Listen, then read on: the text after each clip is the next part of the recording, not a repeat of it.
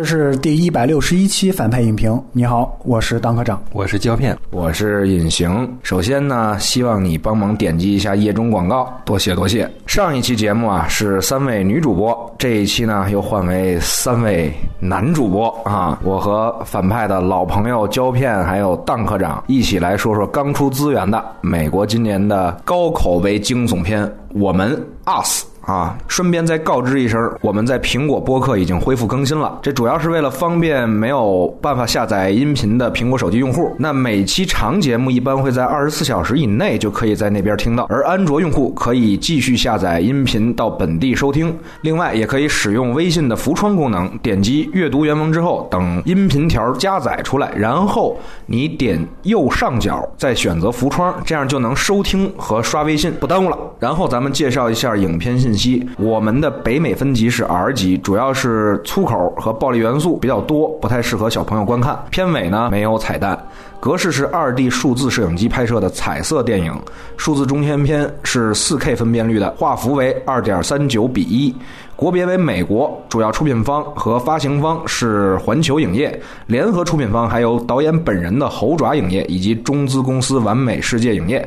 完美世界啊，这两年投了不少内地上不了的片子，比如《黑色党徒》啊，《五十度飞》啊，《夜行动物》啊等等。影片没有原著，是由乔丹·皮尔自编自导自制的，这也是这位七九年出生的黑人笑星转行导演之后的第二部长片电影。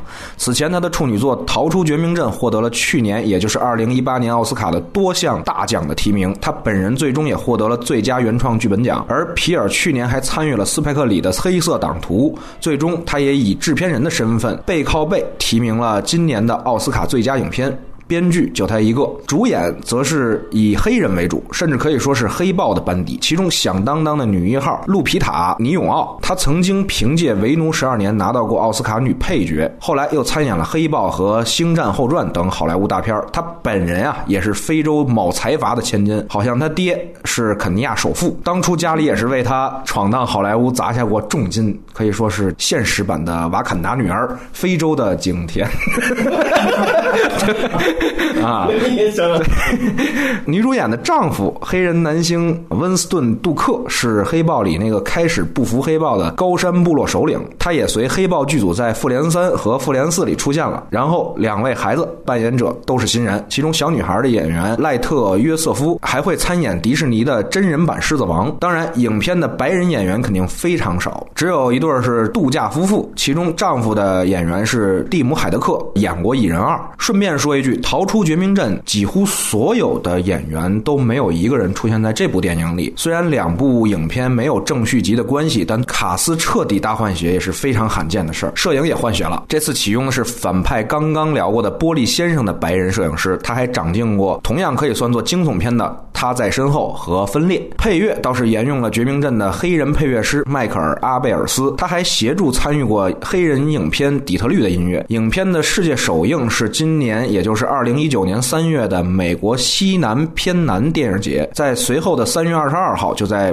北美大规模上映了，成本是两千万。这片在北美的票房非常之好，它目前呢是一点七五亿的票房，几乎与前作《绝命镇》的票房打了平手。作为 R 级恐怖片的成绩，也能排在北美影史第四名。仅次于《小丑回魂》《驱魔人》和前作《绝命镇》，尤其要说它的票房远超所有温子仁宇宙的鬼片资源与字幕情况，目前我们的幺零八零 P 网络全高清中字资源已经出了，由远见字幕组压制的硬字幕版本和一条根据机器翻译而改进的繁体中字的外挂字幕版。显然，远见的翻译质量更好一些。那么信息介绍就是这些，下面插播主播打分。这次我先打，我给这个片子五点五分，推荐对美国比较了解的朋友吧，对吧？就是否则我觉得他可能真的会看完骂街，就这样吧。就是推荐给美国人是吧？呃，我打五分，还是给导演的。虽然他做了很多不好的决定，但是他有很多意识，我还是挺喜欢的。我也想不出来推荐给惊悚片的人看，觉得会看得很纳闷儿。我推荐给那个什么，我推荐给李晨跟范冰冰吧。然后那个，对，因为是我们嘛，就是手拉手心连心，我让他们继续走下去啊，就这么简单。太冷，太冷了，我操！这太冷了，我。你也有点那个人丈夫那个状态。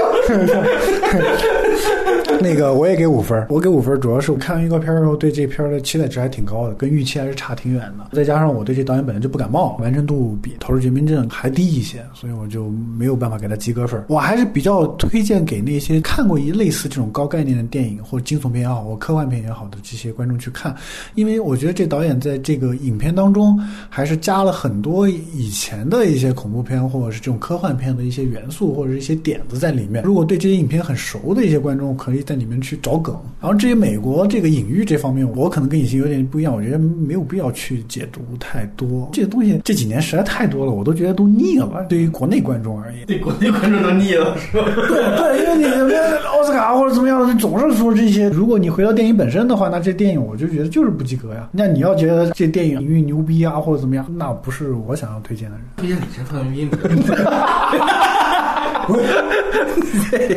实在是他们多不容易的。接下来就开始剧透了，外延来聊聊导演的前作《绝命镇》以及其他相关电影。以下就是剧透线，惊悚片还是要防着点这次大家就都先来喷一喷，先都全部来聊聊缺点。咱们就从胶片这儿开始。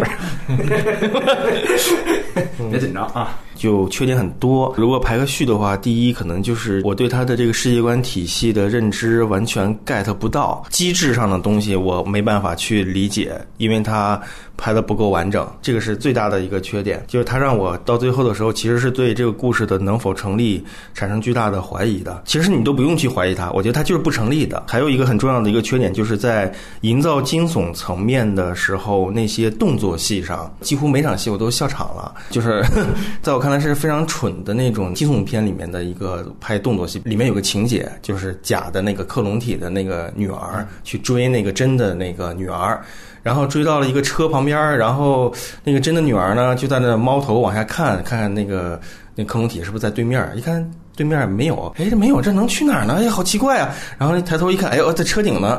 就这个逻辑，我不知道这个的它很刺激吗？还是很很很吓人吗？还是很很怎么样？这些设计在我看来都是非常垮的。包括最后女主角杀死这个跟她一模一样的那个女人的杀死她的方法。也非常出乎意料的愚蠢、简单、粗暴。你之前那铺的那么逼格、嚣张的那种固定机位的那种摄影那种东西，就全被好玩东西给垮掉了。甚至于到最后，反派的克隆体的那个女人，她在不断的通过跳芭蕾舞的类似的舞姿，来制造那种惊悚感。看了直接我真的笑的快不行了。女主角她在前景里面，然后她就拿着那个一个尖儿一个叉子，然后在那教室里来回的在那害怕呀，这人到底藏哪儿了呢？这个情境已经很蠢了。然后结果那个女的她。他在后面翻跟头，你知道吗？就翻那种体操，唰从一个门门框那儿翻过去。我我就没有办法，就是我小的时候看那些黄百鸣的那些喜剧片都是这么拍的，直接就喷了。然后这个东西怎么能设计的这么愚蠢呢？他可能会觉得这可是芭蕾舞的这种惊悚感哦，但是真的很蠢啊，他表现出来。就这些东西是让我到最后。已经看这个片儿已经稍微有一些坐不住了，我都不想去再去揣摩什么隐喻什么的。你都拍的这，你给我的是这样的一个视觉层面的东西，那这些隐喻什么的你怎么去说清楚？就楼上楼下他们到底是谁影响谁啊？大家又怎么用变更的这个机制，然后去制约对方？你说那个小男孩儿。他在车里面下来之后，他往后退，对吧？那个一个很重要的一个情节。对面那个克隆体的小男孩也被他控制了，也往后退，然后就给烧死了，对吧？就这个情节，就是为什么是在那个时刻发生？首先我就不明白。而且那个时刻之前有一场戏，是克隆体小男孩本身就设设置一个陷阱，地上撒了一溜那个汽油，他要烧那辆车的。那小男孩挺有智慧的啊，就是他不是一个这样傻逼的人。到底为什么呢？我不明白。刚开始那个。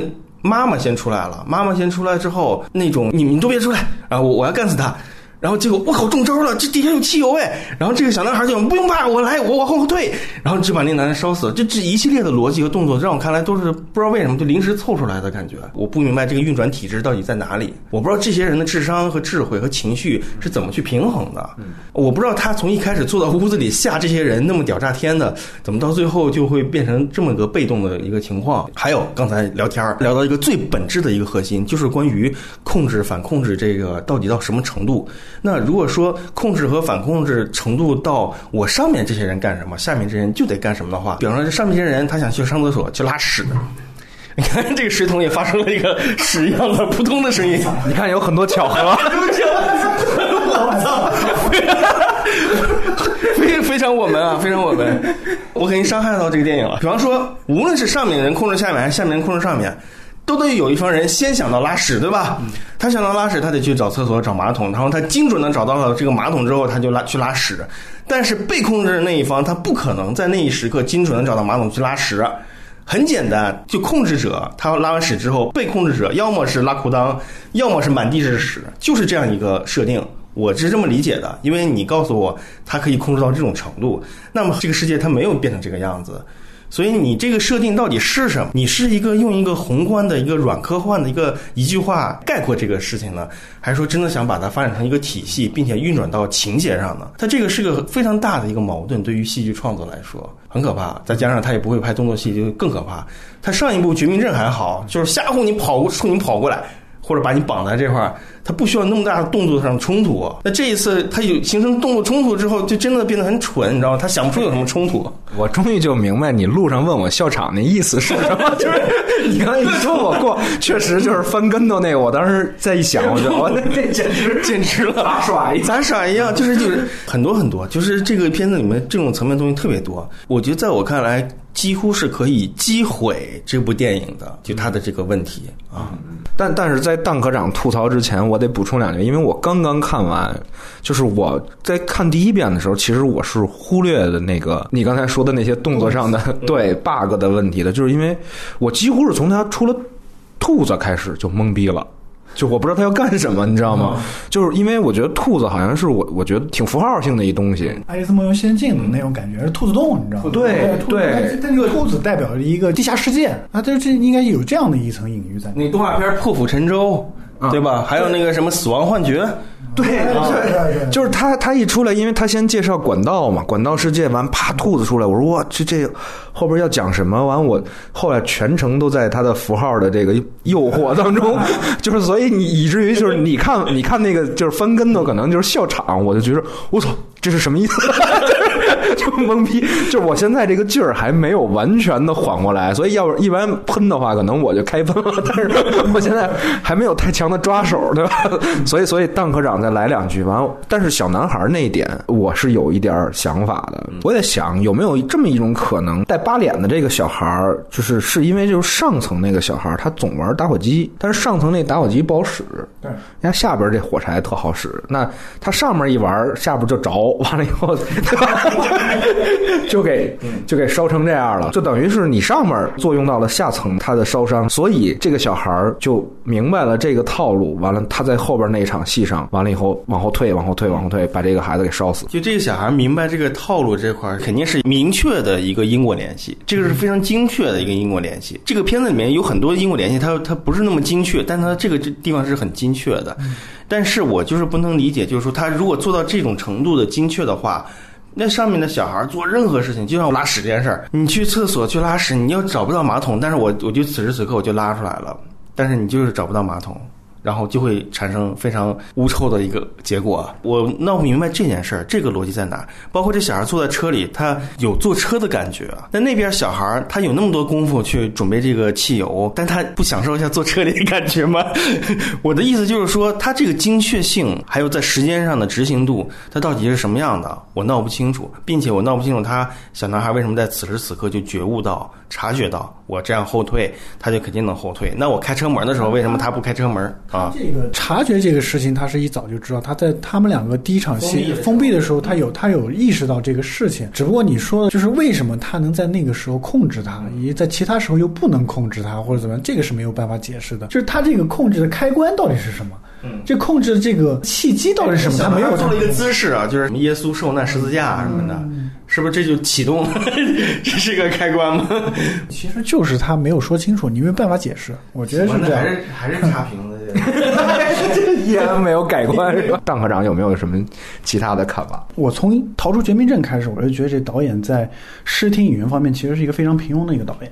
啊，我对他，我对乔丹皮尔的这个看法是这样的，就是他在室内戏上这种调度，我觉得他是非常非常平庸的。呃，一般来说，恐怖片或者惊悚片在室内戏上，它必须得有所设计。但是你看我们这个片子有两场很主要的一个室内戏，就是第一个房子和那个白人的那个房子有两场那个室内戏。第一场的那个室内戏，他干脆先让两个人先出去，先到外面去去去追逐，然后在室内的话，其实主要是那个两个女主之间，就真假女主之间的一个对话，他们的一个隐形的这样一个对抗，但是他没有动作上面的追杀这样一个设计。另外，小男孩儿他只是一在一个封闭的空间里面，他没有这个就是我们经常看到的这种恐怖片的这种就是或者追杀或者捕猎也好或者怎么样的，他没有这样的一个设计。刚才你说的那两个女儿之间的这样的一个对抗追逐这个捕猎戏，它是没有突兀的到了刚才胶片说的那一场，就是车上面这场戏。第二场有了杀戮，但是他用的都是远景镜头。我们经常在恐怖片看到这种杀戮的这种。镜头它是没有的，你可以想象一下这几年就是比较火的那些恐怖片，比如说像那个《禁音之地》、屏住呼吸，或者像《遗传厄运》。小丑回魂。对，他凡是在室内，就是这些好的这些恐怖片，就是它凡在凡是在室内，它都会有一个空间调度，或者是一个空间感的这种设计。《遗传厄运》就更不用说，它对于室内这种设计是非常非常强的。但是《逃出绝命镇》也好，或者是在我们也好，这两片它它它都没有这样的设计。可能有些人他会说这个是导演这种风格，但是我觉得不是，我觉得是导演他在室内他就不存在这样的一个调度能力。我对他的判断是这样的，因为他毕竟可能以以前做喜剧或者怎么样，他看过很多恐怖片或惊悚片，但是他自己在这方面他我觉得他是缺失的。你想想，在《逃出绝命镇》里面，他不是在地下那个手术室、地下空间呢，他基本上没有一个展示。就是这个导演他，我觉得他不会用。运动镜头啊，它大部分都是特写、固定镜头去展现人物表情本身的这种东西。你刚刚说的，这让我想到有一点基础信息里面说，这个摄影师是他在身后的那个摄影师。嗯，我觉得很可能就是这个导演没有一些动作意见和那个杀杀戮展现的意见的时候，他会一相信摄影师的想法，而那个他在身后的经常的那个惊悚的效果是远景在吓人。对。所以说，你看，咱们看第一场杀戮是那个小女孩在远景当中捅死的一个那个车主，大半夜你干嘛呢？然后被捅死了，虚焦。而还有就是在那个屋内第一场杀人是那两个女孩在楼上阁楼上面正在说话呢，突然间那个克隆体就来了，就一下把她捅死了。突然间，她也是在一个远景当中。我觉得她其实这这个很多概念，可能我倾向于摄影师概念。嗯，有可能，我觉得这是有可能的。另外一个，他在叙事节奏和人物。塑造方面，它首先存在一个很基本的一个问题，就是说，你看它整部影片在第四十分钟左右，它才进入正题，前面全是在铺垫家庭。我是觉得这四个人，这一家四口完全没有必要用四十分钟去展现，就他们之间存在的问题。第一，存在最大的问题就是女主，对吧？她有 PDSD，对吧？她有这个创伤后遗症，这个东西她其实用几个闪回镜头就 OK 了。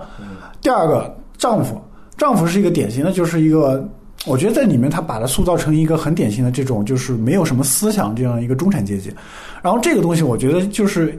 基本上一场对话或者怎么样，就完全可以完全可以把它塑造。穿件衣服就已经能展现出来了。对，然后女儿是一个很典型的这样的一个青少年嘛，就是喜欢玩手机，很常见这种这些东西都没有必要去塑造。这儿子就有点古怪，对吧？有点古怪，喜欢玩什么就玩火啊，或者怎么样。就这个其实吃饭一场，或者是他们在那个就是车里面一场戏，这个东西就可以完全解决掉。但是你想前面四十分钟这方面跟逃出绝命镇相比的话，这一点处理的非常不好。然后这就导致我搞不清楚，你前面花这么多的笔墨去。体现这一家四口到底你想要表达一个什么样的一个主题？我一开始想的是中产阶级的，但这中产阶级这种东西你没有必要用这么多的笔墨，就所以我是觉得，我觉得很多人看前面四十分钟会非常的闷，前四十分钟跟后面的这个整个的追杀后面这三分之二的一个剧情，它没有什么太大的联系。你刚才一说，我脑子就在闪回这个前四十分钟一些情节，我反而记住两个情节，一个是他们在沙滩上的时候。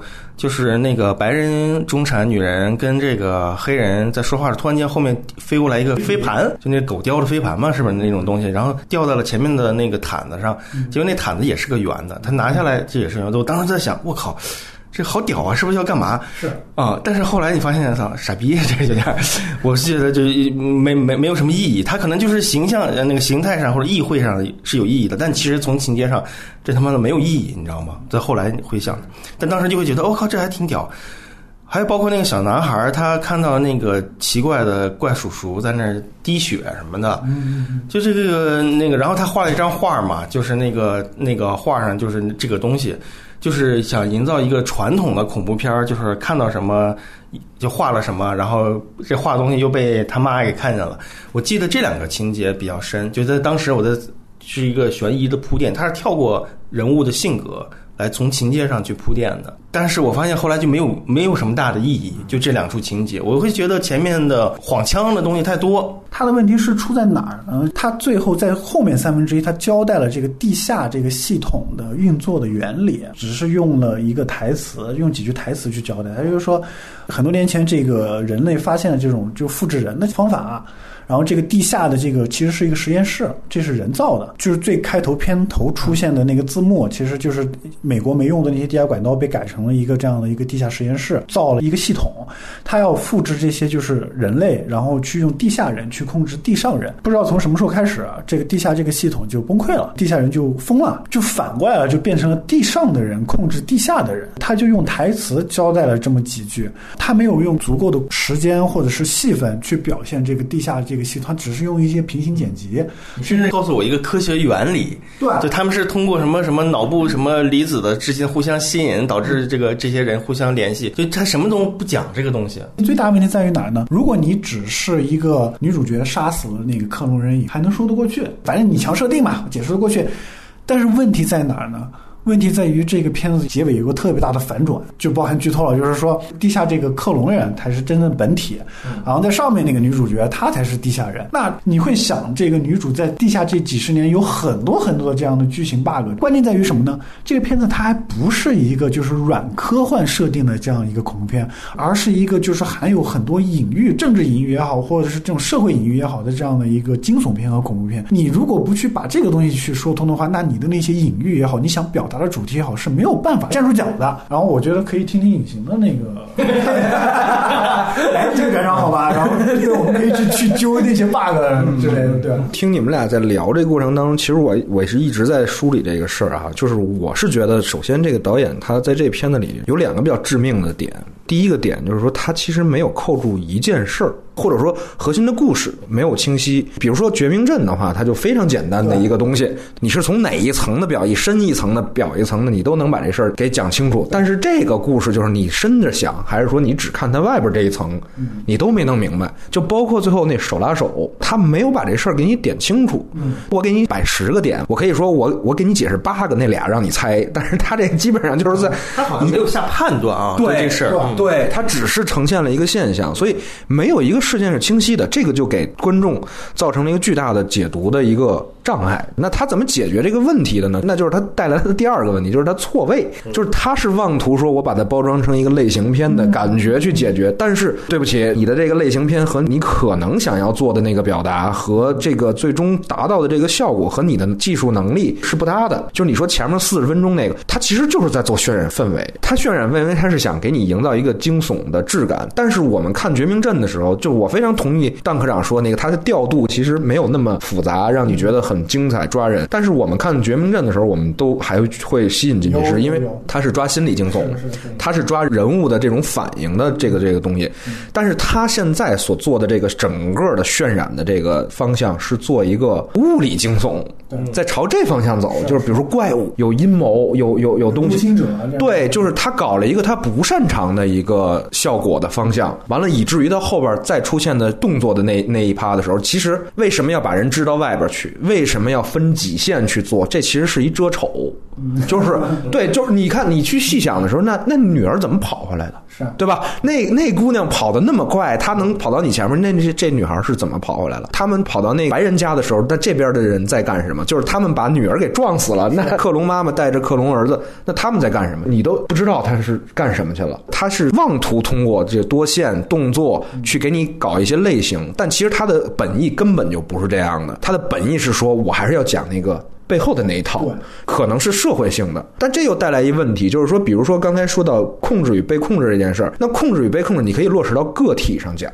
比如说个人与体制控制与被控制的，那你究竟讲的这个控制和被控制到底是什么？是一个克隆人和本体之间的控制关系，还是说是两个群体之间的控制关系，还是说构建了这么整一整套阴谋的这个机构组织的？这个这个东西，就是它没有一个真正落到实处的点，这也是他讲不清故事的一个原因。我这给你披一个惊悚悬疑的外壳，反正我实际要讲另一个事儿。这个呢，我们都看出来，但你究竟要讲一什么事儿呢？你没你没讲清楚，对吧？这个问题是造成了我首先一懵，我真的觉得他好像是讲了个事儿。我也想跟你们探讨，就是他这里边这些符号究竟哪一个都是什么意思？一个是说小男孩的那个东西，就是是不是有可能这个男孩其实也是地下世界的男孩？他曾经也有一次跟那个后来的那个男孩发生了一次转化。跟那个毁容的男孩，对对，不是，就是地下人，他有一个很重要的特征是他不会说话。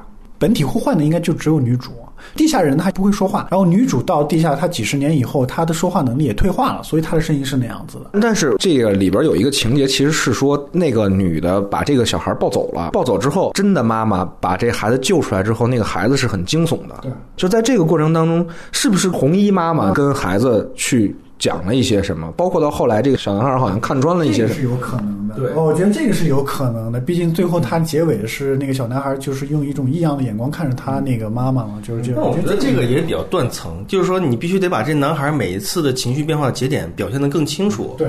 但他就没有这个做到这一点，所以说等到最后在车里呢，最后那个镜头的时候，大家会觉得这个男孩好像有一种已经开始怀疑这个母亲。他只有一场戏能表现，就是他妈杀杀人的时候，看着看着他那个时候，他觉得他妈妈是个怪物嘛。那个杀人那个也是强设定，那你面对这么一个暴徒，对吧？对啊我就对啊，大家还在比我杀一个，我杀两个。对，就是因为如果说这个男孩是克隆妈妈生下来的孩子，那他也是他的孩子，他不会觉得很惊悚。只有一种可能，就是底下那个才是他亲妈妈，他才会觉得这事儿有点诡异，我才会害怕，对吗？其实你其实包括你刚才讲那个跳舞的那段戏，就是跳舞那段戏，它其实讲的是克隆人他本身会跳舞嘛。克隆人到了地上以后，他学了跳舞以后，他控制了地下这个本体，嗯，然后地下的这个人他才学会了跳舞，所以他成了一个神。我说我说的是，通常来讲是地下那个系统在发生这件事之前就已经崩溃了，这个系统发生了一个颠倒，就是应该是地上的人控制地下的人。这个东西说不通的，就是按理说电影本身它实时发生的时候，应该是地上的人控制地下。当地下这个克隆人到了上面去以后，他为什么能够控制被劫持到地下这个本体？咱们在讨论它的设定，就是它到底是一个环境在促使的因素呢，还是说人的体质在促使的因素？对对吧？这这个就是说不通嘛。我们再梳理一下啊，在很多年前，对吧？有人建造了这个实验室，然后发明了这个可以控制地上人的这样一个复制系统。不知道怎么回事儿，这个复制系统出了差错了，所以就反过来了，就变成了地上的人能够控制地下的人，然后地下的人都疯了。这是角色台词说，他解释这样的一个事情，说不通的就是。这个电影里面展示的是，当这个克隆人到了地上以后，他学会了唱歌，学会了跳舞，导致了地下这个本体也学会了唱歌，也学会了跳舞，然后他成了地下人的神，他带领着地下这群人要完成他自己的这样一个使命。那么你这个时候就解释不通运转机制是运转机制到底是什么？问题就出在这儿，你知道吗？其实我觉得就是说，这个导演他想到第一概念就是家庭入侵、真假主体，他想到的是这种那个噱头。然后呢，可能这种噱头要包装起来的话，可能是需要更深厚的一些社会背景。所以，一九八六什么大慈善，再加上什么宗教什么幺幺幺幺什么光棍节促销什么的，对吧？啊、然后就这种东西，然后它加入到这里面，形成了一个娱乐和解读的这么一个混杂体。但是他从一开始就没有想好这个设定嘛，因为你一开始没有想好这个设定，所以我不会相信你的隐喻能够能够达到多深多远。对我会觉得它就是一个形象工程。对，包括最后那个所有人，那个红衣人就手拉手连成了一个什么万里长城似的，嗯就这些东西，你从视觉上看挺有意思的啊，但它没有意义，你知道吗？就是它它的意义是失效的，因为它整个的这个戏剧基础是失效的。所以我说这个最大的问题还是出在这个反转嘛。这个反转，你把这个人物的这个身份对调以后，你让整个的你的设定都变得说不通了，都变得特别复杂了。包括这个女主，就是她有这个创伤后遗症，那你之前加那么多闪回的话，那你纯粹是为了一个气氛营造，对吧？你纯粹是为了一个氛围营造，但是你这一反转一出来，你前面这种氛围营造，包括你这种 PTSD 都是不成立的，对吧？都是不成立的，所以你前面做的都是无用功啊。我是更希望他能把一些隐喻性的东西再拉到表面一点点。嗯，我觉得这里他所有的隐喻东西，无论是兔子的符号啊，嗯慈善广告这个手拉手的这个形态，他们一出现在门外，不是手拉手的那个样子吗？就是这些东西，我希望能更走近一点。我就告诉你问题在哪，就是因为这个导演的设计能力比较差。你说这种符号性的这种东西，它是自己能力、作图的能力，对啊，这其实说白了，其实也就是这种东西，它是需要非常短而精的这样的一些戏份，或者是甚至一个画面，或者是一句台词，或者是一个动作去表现的。这个导演在这方面，其实我是就从《逃出绝命镇》的时候，他就不具备这样的一个东西。他可能就是说我我刚开始拍社会题材，拍了个就是黑白这种种族，拿了奥斯卡了，就已经已经对我肯定了，所以他肯定下一部戏要野心狂大。我觉得野心狂大之后，他就不可能局限在种族这一块了，他要局限在阶层，那就可能就是说中产跟底层就这么两个两个关系吧。因为很有意思啊，这个 us。其实就是 U 对 U 对他他那个台词也说我我们就是美国台词就把这个直接说出来了。那我们就是美国人的意思是什么呢？就是说美国它的发展基础，它现在的繁荣，还有它的资本的原始积累的那种原罪，哪怕到最后那个连成条长线，从西部到东部，什么西部大开发，就这种历史的 这种东西啊，对吧？他把这些东西全部加在这里面。但是我刚才说的，就这些东西，你稍微再拉前一点点，你不要就总是视觉符号或者是一个视觉上的猎奇，你稍微把它戏剧化一点，你给我来点戏什么？我觉得是这样的一个大的问题，它 hold 不住这样一个简单的一个架构，但是还是挺唬人的吧？我是觉得非常唬人，所以我就觉得刚才我就在聊，他还是挺像那沙马兰的。其实我在回溯这个影片的时候，我是从他的符号入手，因为他第一个让我觉得值得去解读的是他那个旧约的那个十一章十一节，对，就我那个啥意思就我查了一下，他大体的意思是说，曾经有一个地方，这个地方呢不信主。完了以后作恶多端，后来这个国家说要改革，完了进行宗教改革，但是实际上所有的改革都是流于表面的。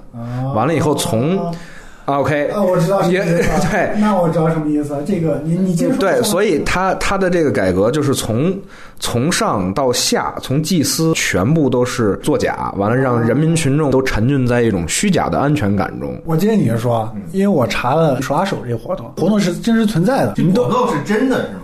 这个事儿，它是一个慈善活动，它是真的，就是它是一九八六年就真实发生这么一件事情。你们都听过那个迈克杰克逊那个《We Are the World》的那首歌吧？他就是这首歌的策划人，里面有 M G 的那个那个那个战术的那个对，他就是这个这首歌的制作人，他发起了这样一个活动，他就是实打实的，就是字面上就是美国人把手拉手，就是可以穿越美国这样一件事情。手心连心，对，当时一共有六百五十万人参加了这个活动。真拉手了。真拉手了，每个人你捐十十块钱到三十五美元不等，就可以参加这个活动。他是为了支援那个非洲的灾民，他本来计划是要筹款至少一亿美元，但是最后。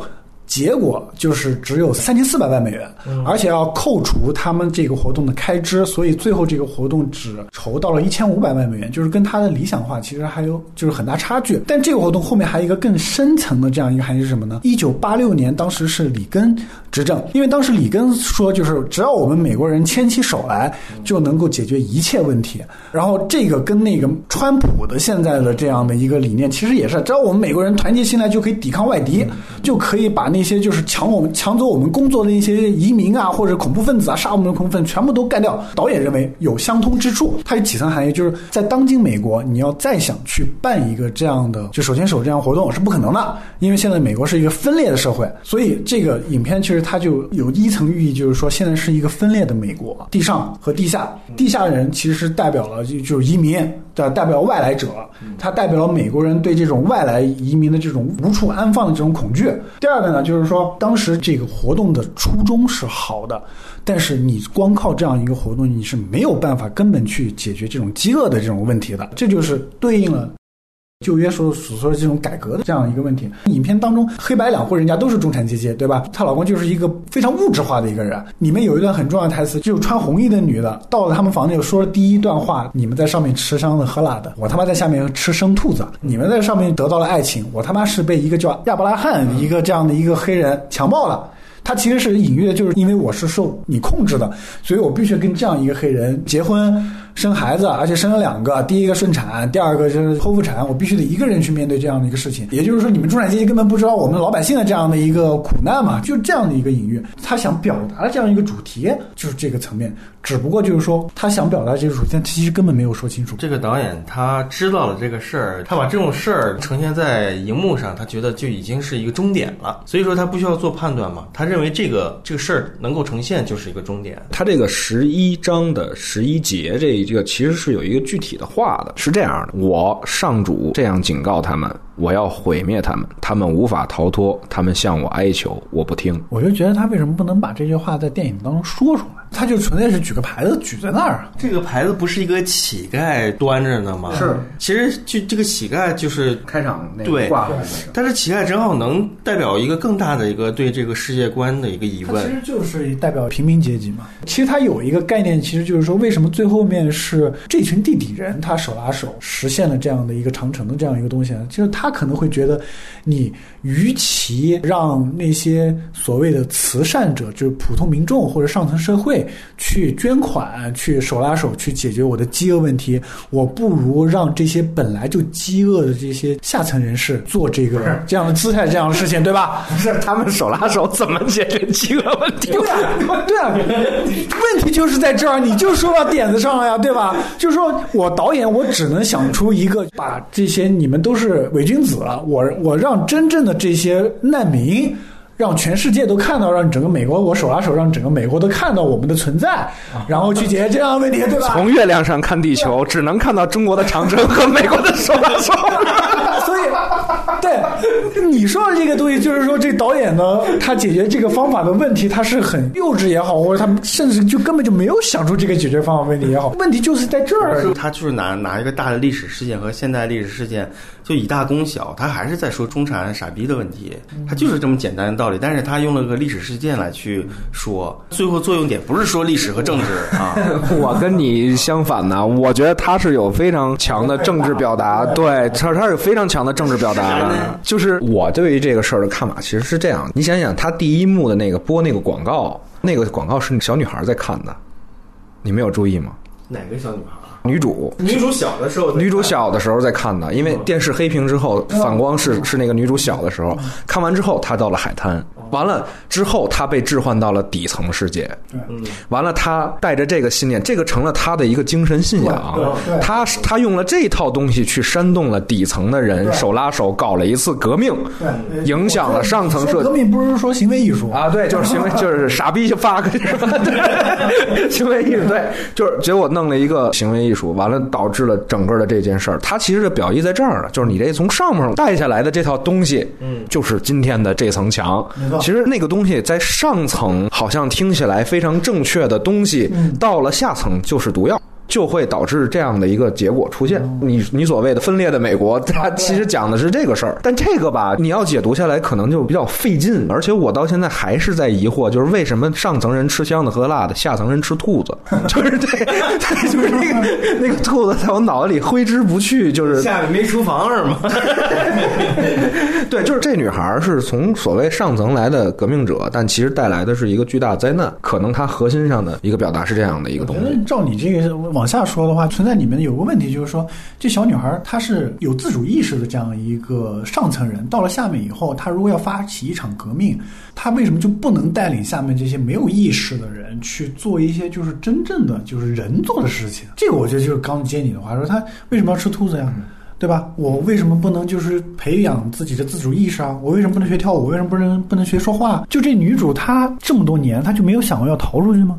我觉得他其实在这里边带出了一个问题，就是环境决定论，就是通过上层跟下层的这个女主的说话这个问题，带出的就是环境决定论。那你看啊，上边的这个妈妈，她在沙滩上的时候，白人女性跟她聊天，她说我不太善于跟你说话，对吧？但但是其实她是可以沟通、可以交流的。但是那个女孩，她的嗓音啊，她的说话方式都已经很奇怪了，而这是一种退化，就是你对对，就是退化，就是环境决定论。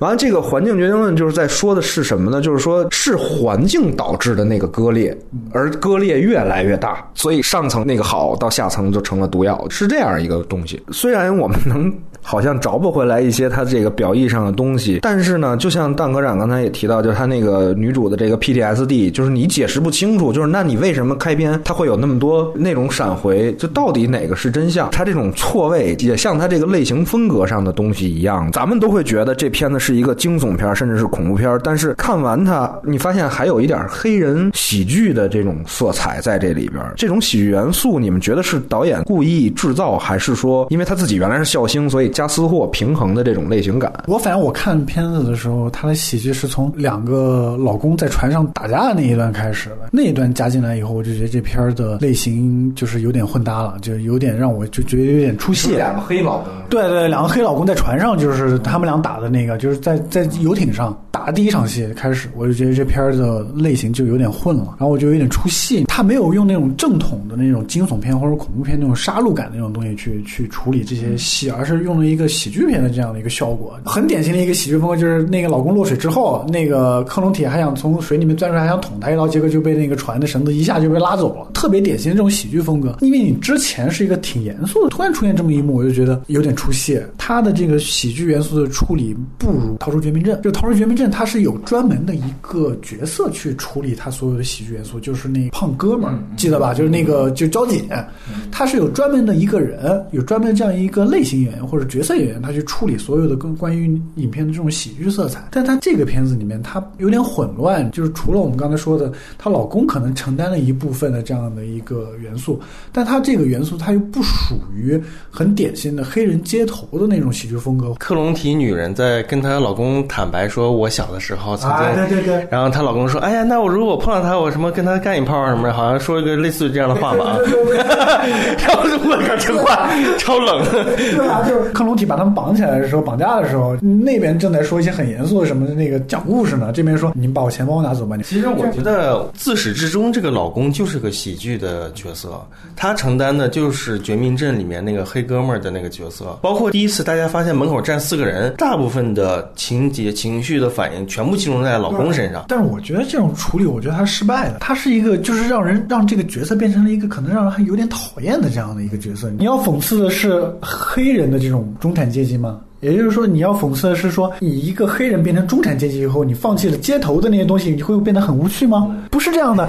上一部的时候，《逃出绝命镇》的时候，男主角也是个中产阶级，是个很有品的摄影师啊，跟你现在的这个中产阶级完全是两个样啊。那你到底要表达什么呢？我不知道。我觉得他没有办法反对某一个种族或者说什么，他在这里就反对一个中产的整体。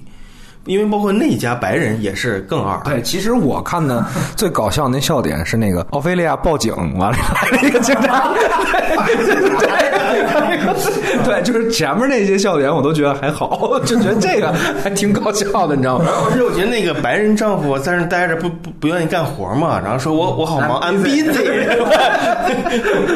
对，确实，因为他这几个笑点的这个类型也不一样，就是你比如说丈夫那是通过一个人卖傻，那克隆丈夫是是蠢怪物，对吧？结果到这边这个发个布利斯，这就是黑色幽默了，这就简直是，这就完全不是一个喜剧，对啊，对对对对对，更像是可能跟导演他自己是脱口秀或者什么有关，他的段子不是一个连续性的。你的意思？我操！就他的就是可能在他的设计当中，这好像是步步升级的，但是其实是在我们那儿看的时候，当当当，就是一越来越懵，就是这种这种状态，好像不是缺点，就是就感觉好像收尾了，就没有什么优点。对，那还有一个问题就是这片的这个黑人主角光环的问题，是不是太明显了，对吧？比如克隆人杀白人，我操，那干净利落脆；但是杀黑人的时候呢，就婆婆妈妈，对吧？可能也顾及政治正确的问题，以后完了肯定是给黑人留出这个反击的时间。就像刚才我们说那个，就是他非得咵翻一跟头过来，等着这个，等着这个 高尔夫球杆儿，对 对对。我是觉得他可能有一个创作的惯性啊，因为这个片子里面白人的戏份本身就其实挺少的，还挺傻的啊，还挺傻的。可能是他作为一个黑人有夹私货的一个潜意识的惯性，他不想去把这些东西放在一个重点的描述上。但是他可以把它挂靠在中产上。他抨击中产的时候，暗中暗爽一下黑人干白人这件事儿。嗯，他内心当中啊，他内心当中有疯狂的暗爽，对吧？有疯狂的暗爽，因为那几个死的都贼他妈蠢，就有种该死的感觉，完全跟这个黑人家庭区分开了。所以我觉得他是有暗爽的。但是当然，就这么一小点儿戏而已。你要反复的再去强调这个白人怎么样什么的，那可能就暴露了这个嫌疑了。而且它这个主题，我这次要主题这么宏大，对吧？刚才咱们说了八层表意，什么十层政治影射，所以他不可能把时间就停留在这里。我觉得多少有点儿，只是不像上上一部那么明显而已。就我有一个细节，就是这个白人住的房子和开的车都比那个黑人要好。这个黑人老公回来以后，对吧？关键到最后，女儿还问：“那是不是他们那车就归我？”对啊，对啊，对啊。这个设定，我觉得他肯定都是有刻意，就是哪怕是中产阶级，我白人还是要比你黑人要优越一点。但是死的都是白人，对吧？就是让你优越，我操，我他妈黑人 在杀死本体的时候，我还要进行一番演讲，对吧？那其他的白人，我上来就是一捅。还有一个问题就是在于表演，因为在《绝命镇》的这个片子当中，大家也很多人诟病，就是说他这里边演所有演员都是瞪大眼儿。对，完了这一部其实那女主也是，尤其是最后那个捅死那个红衣妈妈的时候，基本像野兽一样的。但你们觉得他们的表演状态怎么样？在我看来是比较能达成他的类型需求的，需要你最快的速度进入到一个惊悚环境下。因为咱我记得印象很深的，就是咱们当时看《绝命镇》的预告片的时候，就被那个管家那个女的在窗户边上的那个表情给震了。你说预告片能告诉你什么情节呢？他告诉你不了什么情节，你都不知道他干嘛。但是他就那个样子，就让你就是发毛。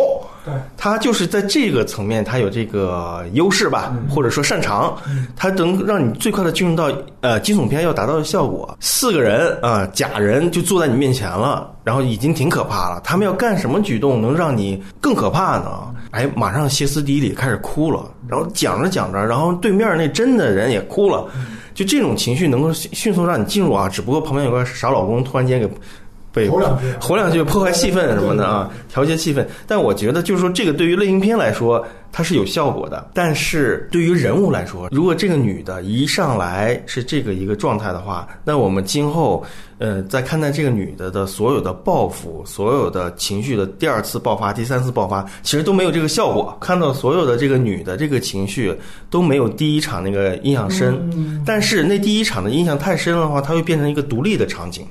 跟他们后面的阶段性的变化、进展什么的，到最后的死亡，我对他根本就没有任何的认同。死了挺悲伤的，悲伤个毛！就是你赶紧死吧，就是还还转圈跳舞呢，就是就这些东西我就完全没有认同了。我只能说，他的所有的这种惊悚的效果是有这种效果的。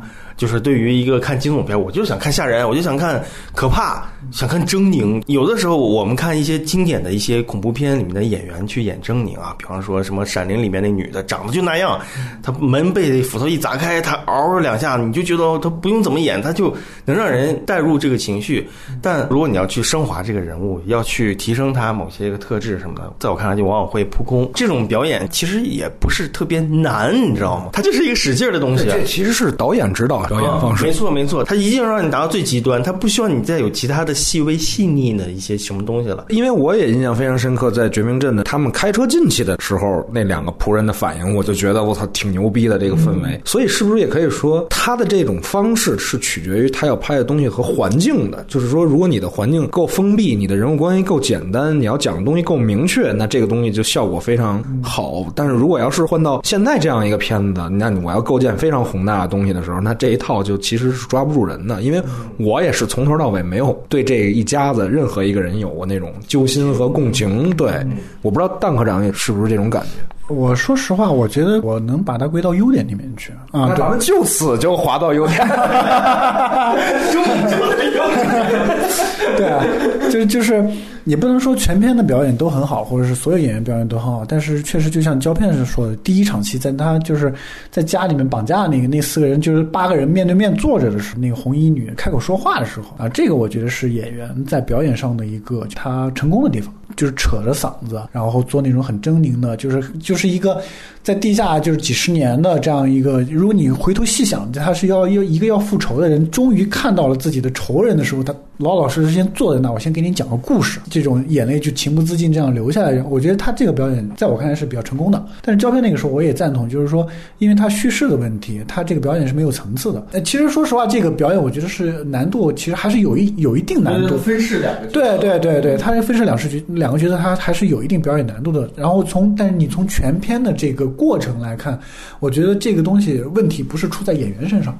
而可能是出在导演身上，所以就表演本身来说的话，我觉得他应该是属于一个优点。包括那个他的大女儿克隆人的那个，因为他一出生就带着笑，所以你看诡异的笑还是蛮吓人的。就是你觉得吓人吗？我觉得不，我觉得这一个小女孩演成那样子，我觉得已经就没有特特效化妆的情况下，对吧？就是她那个效果还是有的。就是因为你想是一个怪胎嘛，对吧？出生就就是只能笑着，包括她死之前倒挂在树上，就是身体都折断，然后再哈哈哈，然后就那样子。那我倒对他还挺动情的那一段儿，对吧？对，还有白人那个老婆伊丽莎白·莫斯吧，就是他那个，反正就是这演员名字她很有名的，她演那个《广告狂人》的里面女主角，她她演技很好的，她其实是个实力派，她人气也挺好的。有个小彩蛋，就是伊丽莎白·莫斯，她之前演部电影叫做《The One I Love》，中文片名我忘了叫什么，她演的也是一个复制人。就那部电影说的是，就是一对夫妻遇到了跟他跟他们长得一模一样的夫妻，是这个伊丽莎白·莫斯演的。所以我就当时想的是，这个导演找着伊丽莎白·莫斯演，是不是他有这样的对啊，有这样演过戏演戏的这样一个经历？所以从演员这个角度来说呢，我觉得他至少不能算是缺点。奥斯卡女配的表演的话，我暂时还是有一个认可的程度。她的表演难度至少比那个《逃出绝命镇》的那个男主要高。其他优点呢？其他优点我真的还真找不出特别的有惊喜啊，或者是怎么样的，因为我对这个导演本身就不太喜欢。之绝前绝命镇能打几分啊？我绝命镇我能打六分我就最多六分了。北美那边铺天盖地这种夸也好啊，或者捧也好啊，我就觉得就是可能美国人他们觉得就是带了一些这种政治正确也好，或者当时当下这些我们没有办法理解，但是我能勉强算一个优点是，我能通过这些影片看到就是一个美国黑人导演，或者是美国的这种黑人族群，或者是这种关注美国现代社会的这样一些题材的这样一些电影人，他们。怎么样把现在美国发生的这件事情，通过一个什么样的这种故事展现？这个我觉得可能它是一个优点，还是能够通过这些导演的作品去研究。你看，如果不是这部电影的话，我不会知道一九八六年的那个手牵手那个事情，我也不会知道现在美国人还关注什么贫富差距呢，对吧？有有有，对对对对，光棍节大促销什么的。对对对，这个我好像以前在聊奥斯卡什么时候，我我说过这个事情。我们还是能够通过这个作品去从侧面去看到美国电影和美国社会的政治的一些关系。你如果没有这些作品的话，你没有表达，你现在的美国现在社会发生事情，你是没有这样没有这样的声音的。这个你要是再联系到中国电影或者怎么样的话，那你会更觉得这样的作品其实是值得从社会层面或者从电影艺术层面上讲，它是值得肯定的。啊，我就觉得这个可能是它的优点，对。我觉得优点吧，两个吧，就是硬挤出来，也不是说硬挤出来啊，就是当我不看这部电影，当我光看这个海报和物料这些东西的话，这这个题材和它的神秘神秘感都是优点。嗯，就是我我会对我会被它的这个，你看海报上带概对？对概念，就是它的高概念。就是你看它海报上，他拿着一张脸，呃，人皮脸，就做自己的面具什么的，就是这种。你会觉得，就是虽然你能想象啊，这可能是真真假假吧，可能假是真，真真是假，无非就这这几个套路。但是你会觉得这这种概念，然后套用到电影一开始，有这么一个，呃，相对而言非常就是你不给你清晰目的的一个真实环境描写。嗯，我觉得这个东西很吸引人的，就一上来之后，他不告诉你这事儿干嘛，在玩游戏呢，大家在一块儿，在那个游游乐场所嘛，在那打地鼠呢，这爸爸还在那打打打打地鼠啊，然后也不不管女儿，这女儿就是莫名其妙的走到一个环境里面，她那些光影的感觉给人很神秘的感觉，亮度都非常低，然后你只能看见视听上对吧？对对对对，刚开始说概念，这可能就是营造的视听的氛围。就一开场这些都挺吸引我的，我觉得拍的也都不差。然后他进入到魔术房子里面之后，有很多镜子，先出来一只什么猫头鹰是吧？我也不知道是猫头鹰，反正是也不知道是哈利波特那只还是哪一只，反正就把它砍死了，然后砍死了，后来砍死了，之前那不吓一跳啊。但是反正就是这些一系列的这个节奏和氛围，他看到那些。一个乞丐在那幺幺幺幺啊，就是号召大家去淘宝，就这些这些东西，我觉得它给我增加了一些很多需要我先先记住它，嗯，然后慢慢再去想。他就他就暗示着我，你得记住这儿，你得记住那儿，你还得记住这儿，拐弯儿得记住。哎，他就这些东西，他成功让我有这个暗示，他达达到了，并且我我还愿意记住它。然后之后马上紧接着一转场的时候，整个画风完全变了，变成兔子，我靠！我就觉得逼格有点高，你知道吗？一样吗？要吗？兔子真的，挥之不去了因为刚开始一张兔子的眼睛，从一个眼睛拉拉拉拉到其实是片头嘛，对片头那个眼睛拉拉拉，整个墙壁他妈全是兔子，我就觉得他妈这是他妈有点维伦纽瓦，你知道吗？这是太牛逼了！我操，这个我靠，这片儿这起范儿有点太太高了，但是而且他那兔子特牛逼，就是你镜头过来之后，就是啪，它动了，你知道吗？对对 啊，而且其实包括后来在那个场景里面，就是他们大结局争斗的那个底下那个，不是有很多散落的兔子吗？那种感觉也也很有意思。反正就是这些东西吧，这些视觉上有些东西东西营造的，我觉得不差。啊，就在我看来 还能算个优点，但是往后这个强剧情啊，那个戏剧冲突不断的反转，这个出现了之后，首先之前的这个高概念和后来这个营造的这个这个视觉的概念都已经被稀释掉了吧，它就不出现了，你知道吗？它就不成再回到优点吧。啊。对对对对，但优点就是说。开篇总是能就跟杀马兰一样，你知道吗？就为什么总说杀马兰？就是杀马兰开篇总是能吸引你，就是给你一个超现实的东西，然后不什么什么这个缘由也不告诉你，你就先看这个东西吧。反正就是就是猎奇，就猎奇啊，就是这样的。我倒跟你感觉不一样，我倒是觉得杀马兰的后边让我觉得很精彩 啊。但但我其实很挺认可那个胶片说这个，就是说我其实一直认为这个片子从开篇一直到什么呀，就是那个四个克隆人出现在他们家门口，我都觉得这片子牛逼，你知道吗？就我就是他们四个人站在门口那造型感，我都觉得挺挺好的，就是他就出来四个人，他突然间，你知道让我破功的是在哪儿吗？就那四个人，他要开始进入的时候，四分五裂了。对对突然间那个小孩儿，对对，小孩变成了个贞子，然后那个长跑的女女儿突然间就歘就跑没了。对，就这个东西突然间啊，这是什么情况？就是哎，如果就是其实他如果要后边就是说那跑的那女孩就追跑的这女孩，她要跟分裂似的，也唰唰往前窜，我也觉得这你就续上去了，你知道吗？就是他没有，但是像正常人一样跑过去了。对 他也没咋展现，他没咋展现，他没有展现这后边女孩怎么跑，他只是在一个镜头，他在那个镜头后景完了以后就追上来，就只是这样一个镜头，就没没有让你觉得说关键那个小孩的行为方式太破功了，嗯。而且他不告诉你这个原理是从从何而来，他为什么要爬着跟贞子一样这样来回来回啪嗒啪嗒啪嗒这声音？他就是严重的，其实缺乏了这个物理参数的对照，就是说说，哎，你说克隆人到底比这真人他牛逼多少，对吧？什么？他真没有这些，他没有，他不想这个。杀马兰还是要计划一些。对，但但是啊，这是优点哈、就是说我我真的是觉得，你看他前面到那个四一家四口人出现的时候，之之前的部分。台词非常之少，完了，他其实整个的那个也不断的在给你，就是在给你抛符号，就是你所谓的那个，一直在让你记住，哎，记住这一点啊什么的。我觉得这都都挺牛逼，但是问题是在于，就是你后边看的时候，我关心那些符号都没解释出来，对他反而解释的是什么呢？他反而解释的是那些就是船啊，这发动机，这这你会你会有一个意外惊喜，就是我觉得他唯一能解读的就是那个他丢女儿的那时刻，那个他那个当时的父亲在玩打地鼠，你知道吗？打地鼠啊，我我就玩打地鼠，打地鼠怎么了？我就喜欢玩，啊啪啪啪就开始打。我觉得这可能是跟唯一的能隐喻对照上的。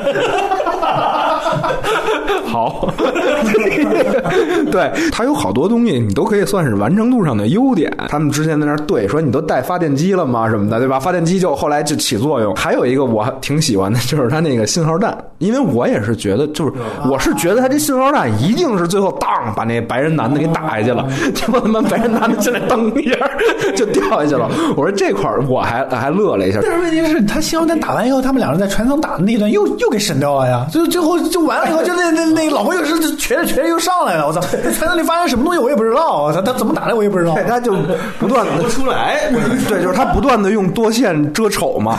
但但是就是我的说一点，就是说，如果这是一单线故事，他的这些东西就都会马上的转化成一些惊喜和亮点，他是有这能力的。但是问题就是，呀，这回这靶子太高了，就是结果 就对他这些能力其实都都使了，但是就是没有击中你，也没有打到他的目标上。这个可能是一个遗憾，但是我觉得总体上，你看他那个导演意识，就是比如说我给你怎么埋，后边怎么翻，他都有。补充一个优点，我是觉得他在硬件层面和制作精细度上这个层面，给人的这种电影的观感比上一部要好一点。因为上一部相对来说故事也简单，呃，剧情发展或者怎么样，它都是比较明确的。因为我看的这个版本，其实虽然它是高清版本，但是我觉得它摄影、配乐啊这些音效这个方面。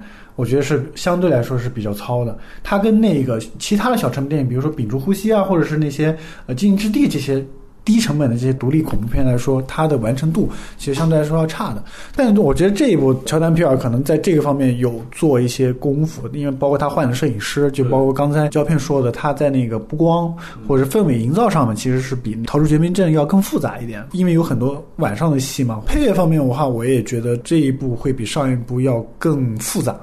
啊，更复杂，而且而且而且这片前半部分的配乐，我觉得特别好听，你知道吗？那些歌什么的啊，我就觉得他这一部的配乐会比上一部要要稍微好一点，而且就是跟整个的，因为我觉得他这很多很多戏，就像就像你最后面说的那个，就像杂耍一样那种打斗戏，它其实比较出彩是配乐。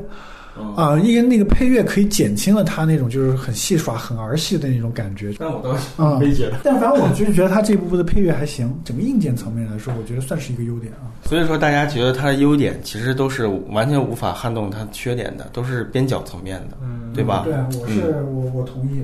对，就是我觉得你单看片子的话，它确实是有硬伤，这也没办法。但是，但是我觉得，呃，还有一点就是说，刚才。是邓科长说，这个导演在空间内的调度能力也比较差，但是我是觉得他其实镜头叙事的意识是挺强的。你比如说那个红衣妈妈在那儿捡小人儿，他一直在那儿啪啦啪啦，他从脚过去，他是非常后来的时候转身，哒给你搭拿出来，那是手连手，完了以后对吧？完他又通过这个啪，他其实我是觉得他在垮掉的动作戏的这一部分，他都是在尽己所能的在利用他的道具，他的叙事的那个。组织方式还不是完全靠刀逼刀，虽然他后边大段的那个红衣妈妈在跟跟你刀逼刀讲宣宣讲，但是很多在前面的内容上的东西，他真的是靠他的镜头和道具和演员。比如妈妈就说一句，就是说你记住你魔术就好了。他的所有做戏这方式都是埋小点，就是一条线，他对吧？但只是他这一次的话是无数条线太散了，没有要把它编成一根绳子的这个这个这个力量。这些点上，我觉得这就是说他不不是一个他妈撞大运，完撞完了就完了。对他基本功还是在那儿的，我觉得这些都是值得肯定的。那既然优点、缺点啊，咱们都已经该喷的喷，该夸的也没怎么夸，对吧？咱们就进入外延了。哎，我记得胶片在聊奥斯卡的那一期曾经说过，《绝命镇》实际上是一部被严重过誉的影片，尤其是他在剧本上击败三广这件事儿。那看完这两部片子之后，你看法是怎么样的呢？从剧本这个层面，我觉得当时是有点可怕。他是拿一个概念赢了人家那个实体剧本，所以我觉得可能是被过誉的。但其实说实话，我对《绝命镇》没有那么大的那个反感，我对《绝命镇》还是看的挺有乐趣的。就像咱们之前一直聊的，它比较简单，它的目的性非常的精确，就能达到，它非常能达到，并且在它能达到这目的时候，它能饱满。我觉得这个就是一个我我能喜欢它的一个结果，而且它它有一个非常这么一个古怪的创意，我还挺喜欢的。呃，然后你要说跟这部片子相比的话，这个片子就很大的问题就在于它有一个创意之后，它没办法去落到一个饱满的结果。这个就是我最后扑空这部电影的一个原因。那我觉得他应该如果要拍我们这个电影的话，他需要更多的去筹备。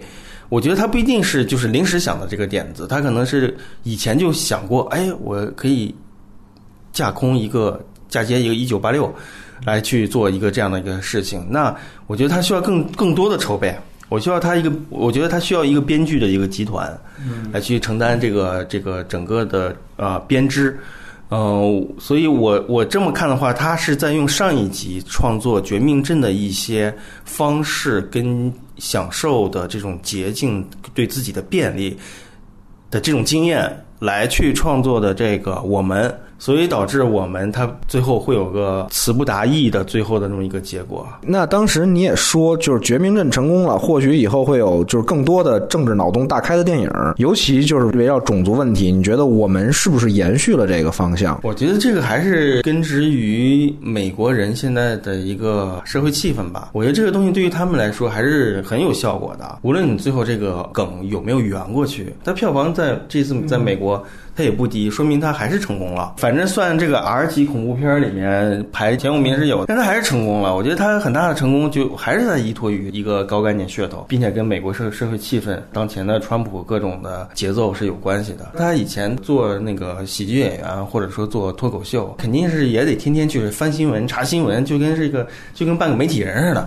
他肯定他肯定得天天去找点子，去去去设计一个跟当前大家集中讨论的一个梗。我觉得这。这些都跟创作这个以前的这些习惯是有关系的，他才能想到这么一些事情。他肯定会跟周围的所一些一些精英的那些人在一块儿聊天，说聊以前的这些东西和现在这些东西跟整个世界格局的之间的制衡的关系。我觉得他肯定都会触碰到这些东西，他才能有那么多的概念。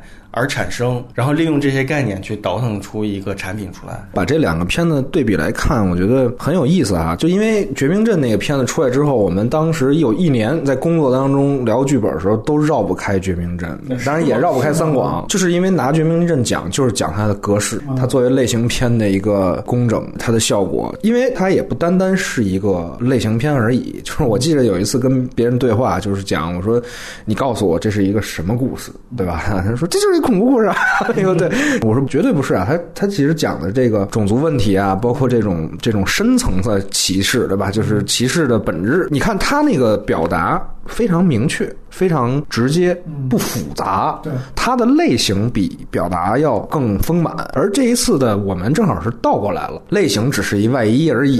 完了以后，它的表达更复杂。我觉得从我们的观感上来看，是效果立竿见影的就不好了。对，但是人家在美国的票房还是好啊。我觉得那都属于非电影因素了。哎，我特别想问一下隐形，因为你是专业搞编剧的，就刚才问到在奥斯卡上击败三广这个事情。我看《绝命镇》的时候，我会觉得它好的部分，大部分都不是剧本的功劳。如果从编剧这个角度来说的话，你觉得他击败三广这个？原因在哪儿啊？啊，击败三广这事儿，当时我记得我还跟波米也聊过。我说，我说这个这个好像有点那什么啊。对，因为我是非常喜欢三广的，我觉得三广是 天才。对对对，就是人力能达到的极限的 剧本，你知道吗？对，就是就是这个是肯定没法比的。但是《绝命镇》它好呢，我们或者可以简单的说，它是一个高概念电影。你可能说它编剧也就那么回事儿，但是它好好在它的创意。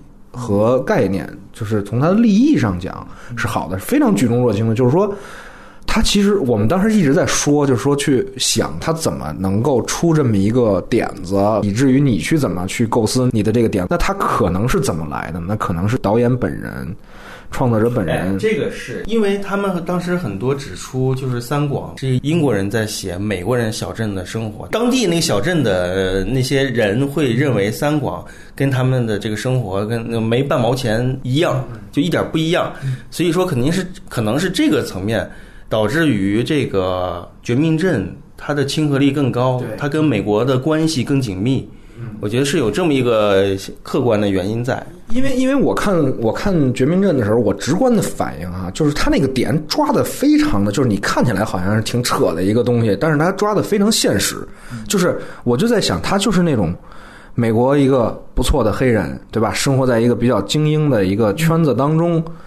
完了，他跟他的邻居每天打招呼见面，完了，他的邻居关上门，操他妈那黑鬼，就是他就能感觉到，他就能感觉到背后的这个 这个目光，他就把这种感觉拍成这个片子了。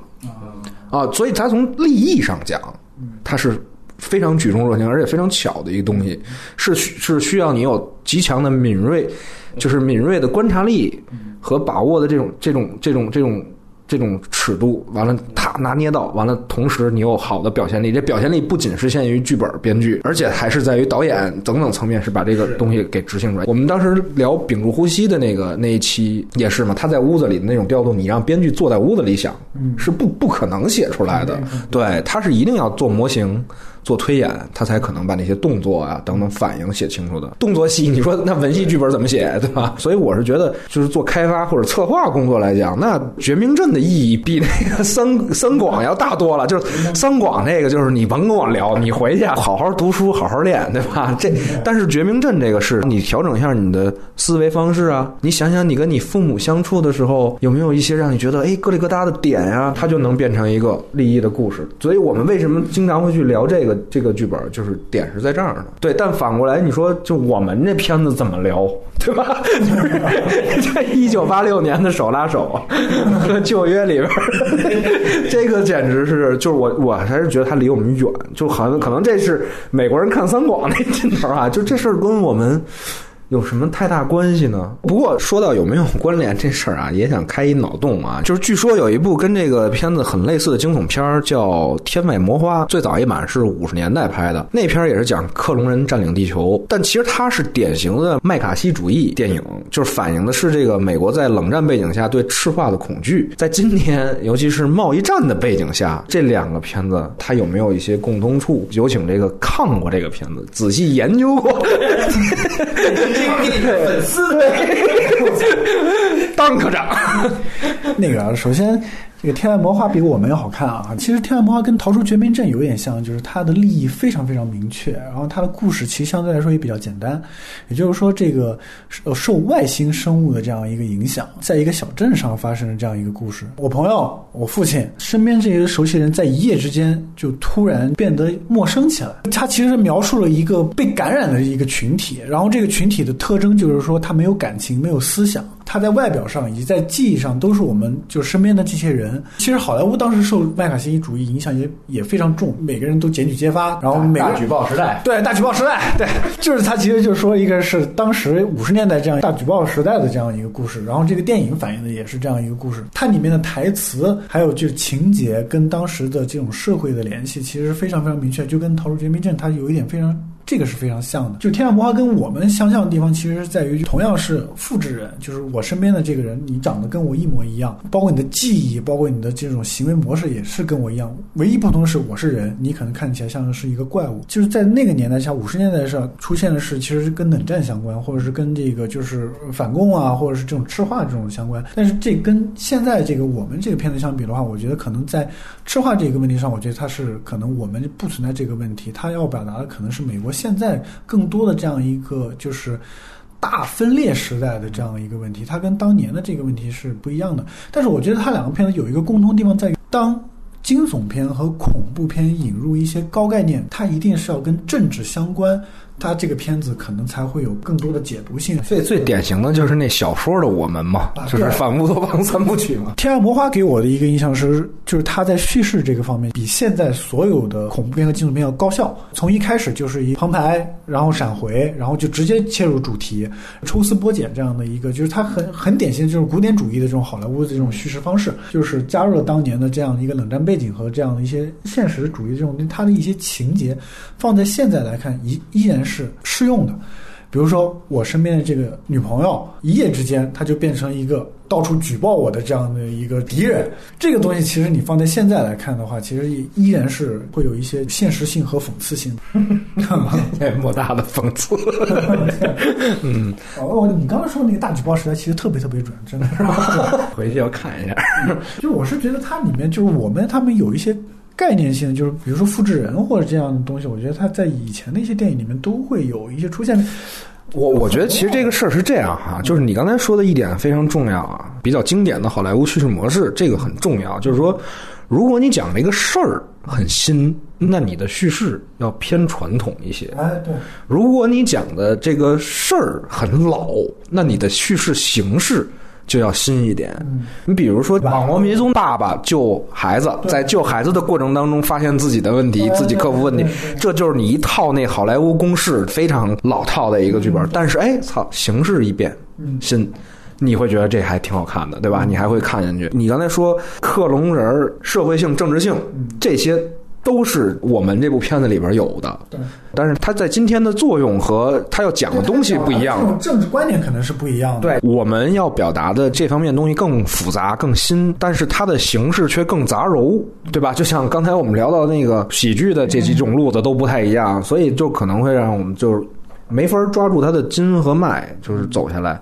不过，不过也挺有意思的一事儿，就是咱们在路上的时候来聊，就说《天外魔花》，我就想到了那个西蒙佩吉的那个《世界尽头》，嗯对吧？就是那世界尽头，其实也是就是你周围的邻居突然间变成了那个外星人儿，对，完了以后，紧接着咱们又聊到说说他第一部的这个《绝命镇》，又特别像那个《热血警探》《终极警探》，对吧？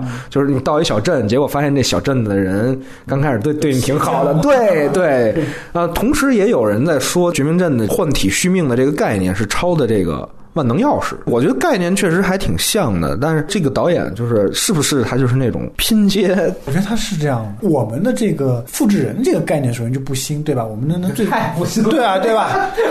然后他他其实就是包括在室内中，就是陌生人闯入一个室内，对于这个这家人的主人进行这种虐待或者怎么样，这种概念也不新。他所用的这种类型片的元素，他都没有新的部分。我觉得《屏住呼吸》这种概念，我觉得就挺新的。它虽然是用的一个惊悚片的这种套路，但它在里面处理这种细节的时候，包括这种对声音的处理，因为恐怖片大家都知道，就是最典型就是利用声效来制造。制造恐怖氛围，但是屏住呼吸它是反其道而行之，对吧？又没有声音，这个东西我觉得在类型片上它是有创新的部分的，在我们当中是没有的。你说那个什么换体续命，你说要抄什么？其实我看《绝命镇》的时候，我第一反应想象不出他直直观上去抄了什么东西，尤其是没有想到抄万能钥匙。但他我觉得这种东西它也不是先例了，就是一个人进入到一个环境当中，结果这个环境完全欺骗了你，就这种东西其实很多以前格式的电影都有过。好玩的地方就是咱们刚才讲的，它的优点就是它把握住了黑人的这个情绪，呃，这个是它新的地方。我觉得其实咱们要说《热血警探》，《热血警探》它这故事它也不是一个原创，它也好像之前借借鉴了一个悬疑片，这个小镇上是个邪教什么的，刚开始这些人不知道，结果有人知道了，警察知道了，还是怎么回事？它也它也是一个借鉴的，而且那个《热血警探》里面所有的动作戏也都是借鉴的。他作为一个喜剧演员，对吧？他一定是西蒙佩吉的这些片子他都看过，而且其实包括他在我们里面那个双胞胎的女孩设定，不就其实你一下子可以想到想到那个《闪灵》嘛？我觉得是吧？对，这它里边有一有一就刚开篇的那种状态是让我想到《闪灵》了。我觉得就是那个双胞胎被杀的那那场戏，你要说致敬也好，或者模仿也好，这种致敬我们看的太多了，你就不能让这对白人夫妻变成一个丁克族吗？或者是带一个什么婴儿，或者什么，甚至更更更怎么样的？你为什么一定要设置成一对女双胞胎，像《闪灵》的这样一个双胞胎呢？所以我觉得这种东西对我来说是没有，就没有快感，没有惊喜，对吧。他他这反正给我的感觉就是，确实是从他的很多东西里都能看到别人的气息。就《闪灵》这个，因为《闪灵》它背后在讲那印第安屠杀的那个东西嘛，就是我是看到后来就是他们在那儿揭秘这个地下管道，完了以后有这么一帮人，我就想，哎，这概念是不是有点？对对对，就有点那个《闪灵》的那 那劲儿。靠，你这么一说好像有点加分似的，但是不可能，不可能，因为这样给他加分啊！我觉得其实就是怎么讲呢，就是一个好的一个，我我是不会抗拒一个好的学习者，就是去去取优点，在他的电影里面，呃，来成为一个更好的一个呃点缀也好啊，或者说甚至成为主体，我觉得都没有关系，只要他自己的表达是符合这个这这个这个初衷的啊，比如说白了，就你就对像那个什么那个《头号玩家》里面的用闪灵那种神来之笔，对吧？对对就是，而且嗯咱们都说这个宁浩没有盖里奇就没有宁浩，但是大家也会把疯狂石头捧到很高的地位，并且他就是地位很高，就说明他自己的原创性在。他原创性就在于他对重庆、对对对西南方这种地域的观察和呃呃人扎根在这里的一个一个处境的状态。再加上一些其他的形态的人，我觉得他是有一个这方面成功的观察和表达的，所以说，哪怕梗就跟盖里奇撞了，什么车轮压井盖你出不来什么的，就是盖里奇的梗，但是我们都会觉得它真正的东西是有本土性的，它是本土性在支撑整个的这个一个树干的这么一个感觉。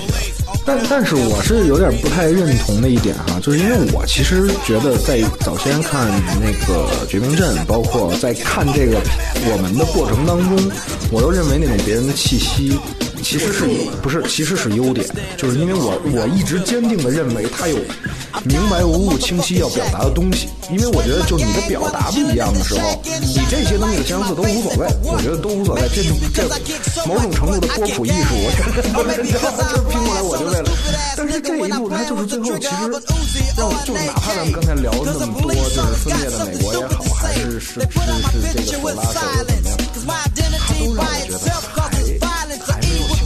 no behavior. Yeah, I'm a gangster, but still I got flavor. Without a gun in the badge, what do you got? A sucker in a uniform waiting to get shot by me or another nigga. And with a gat, it don't matter if he's smaller or bigger. And as y'all know, E's here the rule. Whenever I'm rolling, keep looking in the mirror. And it's on cue, yo, so I can hear a dumb motherfucker with a gun. And if I'm rolling up the get away while I'm driving off laughing. This is what I'll say: Fuck the police. Fuck the- fuck the police. Fuck the police. Fuck the police. The verdict. Jury has found you guilty of being a redneck, white bread, chicken shit motherfucker.